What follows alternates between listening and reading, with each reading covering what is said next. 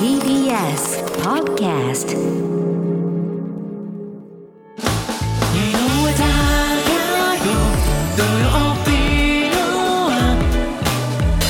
ここからはあのことニュース。今気になるあのことを取り上げます。来週火曜日は何の日でしょうか？バレンタインデー。バレンタインデーです、うんうんうん。2月14日。義理チョコ文化は減っていると言われてい減ってると思いまます。すもうがうんもらいました？あでも田中さんいただきました。ありがとうございます。さっきねおせんべい。うんありがとうございます。おせんべい。甘いもの苦手だから。ありがとうございます。本当気を使わせてしまったと思って申し訳ないな。いや美味しいやつ。いやありがた い。本当ありがたい。ねそうなんですよ。配ったりとか、うん。自分チョコ友チョコっていう言葉も出てきてますが、やっぱりメーカーの狙い通りチョコレートの消費自体は伸びているようです。一方で実はチョコレートを作る過程で原材料が余ってしまったりバレンタインデー後に売れ残ったりするチョコレートも出てくるんですけれども、そんな廃棄されるロスをゼロにしようという動きを今日はご紹介します。なんかこれこのニュースで特に興味深いなと思ったのが、うん。なんかチョコレートって最近言われるのは輸入される前のなんかそのフェアトレードしっかりと考えましょうよとか。カカオ農家のの労働問題考えましょうよっていう。なんかそういうのは頭にあったんですけど、ん。今回のって輸入された後じゃないですか。そう作った後作る過程のロスをどうするかっていうことなんそですよね。こで原材料余るんだっていうのがちょっと興味深くて、取り上げさせてもらいました。もったいないものも、はい、多いそうなんですがこちらはロスゼロという会社で理由という名前でチョコレートを出しているそうなんです、では実際にどんなことをしているのか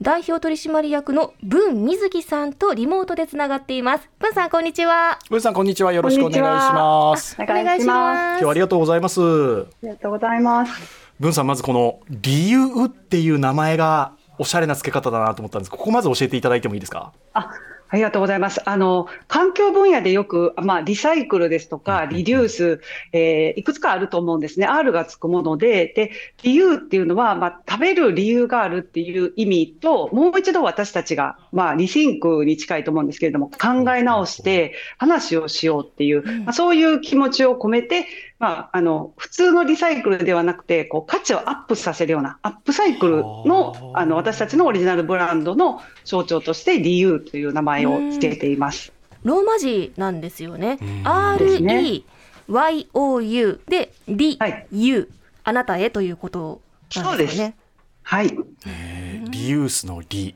あなた理由理由あなたが食べる理由がある、そしてただただリサイクルするだけではなくて付加価値を上げてアップサイクルしていこうということなんですけど、これあと不思議だなと思ったのが輸入した原材料の状況で余るそこでロスが出るっていうここもちょっとまず押さえておきたいんですけど、どういうことなんでしょう、はい。ああのやはり、まあ、日本は5000億円のチョコレートの市場がありまして、はい。であのまあ、バレンタインでそのうちの1000億ぐらいの市場があると言われてまして、全体の5分の1がバレンタインなんですか？そうです、そうです。なので、そのまあ、1月最盛期で皆さん作られたりしますけれども、あの準備自体はもう年昨年末といいますか、その前年度ですね。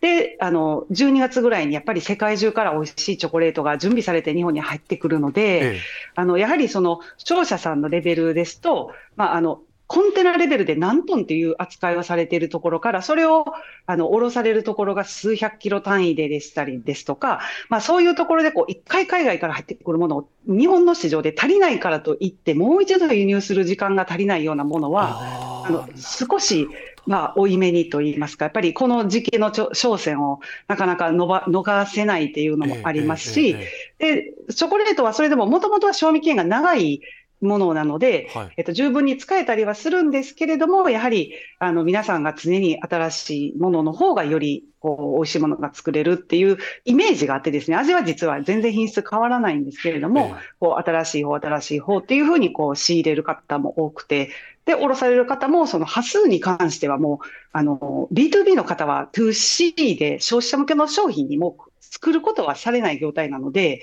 どうしてもそのは端数が溜まってくるっていうのがありますね。うんうん。ごめんなさい、さ最後の分、もうもうちょっと、えっと、あそうですね。あの、うん例えば、100キロ単位でチョコレートの、まあ、ミルクチョコレートをおろします。はいえっ、と、まあ、ホワイトをおろしますっていろいろある中で、その、お菓子のメーカーさんはどこかのパティシエさんが20キロしかいらない場合っていうのがあったりするんですね。はい、で、そうなると、100キロでしか普段は売らないんですけれどもっていうところで、残りの80に対しては、小売りをされないわけなんです。80はどうなっちゃうんですか？そのまま少し積み重なって、もちろんその小口で、あの、近くのケーキ屋さんとか、あの、ちょっとパンに使うっていうような方が、あの、買われたりはするんですけれども、やっぱりそれ以上の数字で、あの、日本ではこう、チョコレートがたくさん動いているので、なかなかその、使い切れないまま止まってしまうっていうのがあります。え止まったものっていうのは捨ててたわけ？ですか、あそうですね。あの、そうはなりませんね。行き場がないままの形で止まってしまうと、誰かが商品化して、消費者の方に届けない限りは、やはり、こう、未活用のままになります。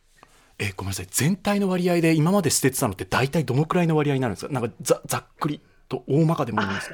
ざっくりで言いますと、まあ、あの、チョコレートの、まあ、あるメーカーさんで言いますと、はいかなりちょっと多多く残りすぎたっていう感覚で10%っておっしゃってたんです。あーでも、もっと少ない会社さんももちろんあると思いますし、その、えっと、バレンタインの曜日であったり、まあ、その時の天気によったりとかって、当年ちょっとずれたりはしますけれども、やはり大きな商戦なので、それに対する準備も少ししっかりされているっていうところからのずれが出てきてしまうっていう。はあ。もちろんメーカーの担当者としてもなるべくそういうズレを少なくうんしようとはするけれども、1そうですね年に1回のバレンタイン勝負時なので、うん。足りないよりは少し余るぐらいで注文するわけですね。そうですね。はい。はあじゃあそれで余ったものを文さんたちがもう一回これ作り直す？あ、えっ、と、私たちは作り直したりか、その再加工ではなくて、うんその、あの、成果のチョコになっているものであったり、まあ、余っているナッツであったり、まあ、そういった、まあ、あの、余っているものばかりにはなるんですけれども、はあはあチョコレートも賞味期限があと半年以上残っている成果材料とかも余ってたりとかするので、しかも高級なものも日本にはすごく多いので、い。それを組み合わせて生まれ変わらせているのが、理由というシリーズで、で、2月15日以降になると、今度、店頭で小売りされているチョコレートが、あの弊社のものではない他社のものはが、あのこうたくさん余ってくるんですけれども、こう15日からもう、パッと目の前から消えますよね。はい。でそこで水面下にどうしても潜ってしまうものを私たちがそのメーカーさんとお話しして、はまあ、あのお財布にも環境にも優しい形で消費者の方に届けられるように何かできないですかっていうお話を一緒にして、まあ、一緒に販売させていただいたりもしたりしてます。それをちょっとじゃあ安くて購入できるわけですか？あそうですね、はい。それは通年通し。てやってらっしゃる。はい、なんなんですか？通年通してやってらっしゃる。あそうですね、もうあの普段チョコレートはバレンタインだけに限らず、あのいつでもやってますし、もともとの市場が大きいですし、まあ、ロスゼロ自体はあのスイーツに限らず、他の食材とかもいろいろやっているので、まあ、象徴的な今の時期でいうと、バレンタインの反動が大きいっていう感じです。どこで商品は購入できるんですか、文さんの。あえっと、ロスゼロの通販サイトで、本当にもうロスゼロって言っていただけたら出てくるんですけれども、はい。まあ、そこに理由の商品であったり、えっと、チョコレートに関しては今から、えっと、4月、5月ぐらいまでずっと出てくるんじゃないかなと思います。チョコレート加工されて、バレンタインが終わって、まあ、すぐに食べないといけないこう生チョコのものから、えっと、ホワイトデーでも販売できるように作られているものですとか、まあ、それ以降、あの、実は暑くなるまで賞味期限があるものが今1月ぐらいに作られているとかあるので、チョコレートはもう、ももともとがそんなにあのすぐ食べないといけないっていうものでもないので、単純にその商業的に日付がバサッと切られてしまっているだけなので、まあそういったものもあのロスゼロとしてはしっかり扱っていきたいなというふうに思います。あとはあれですよね、あの今、リスナーの皆さん、ぜひロスゼロのそのインターネットページ、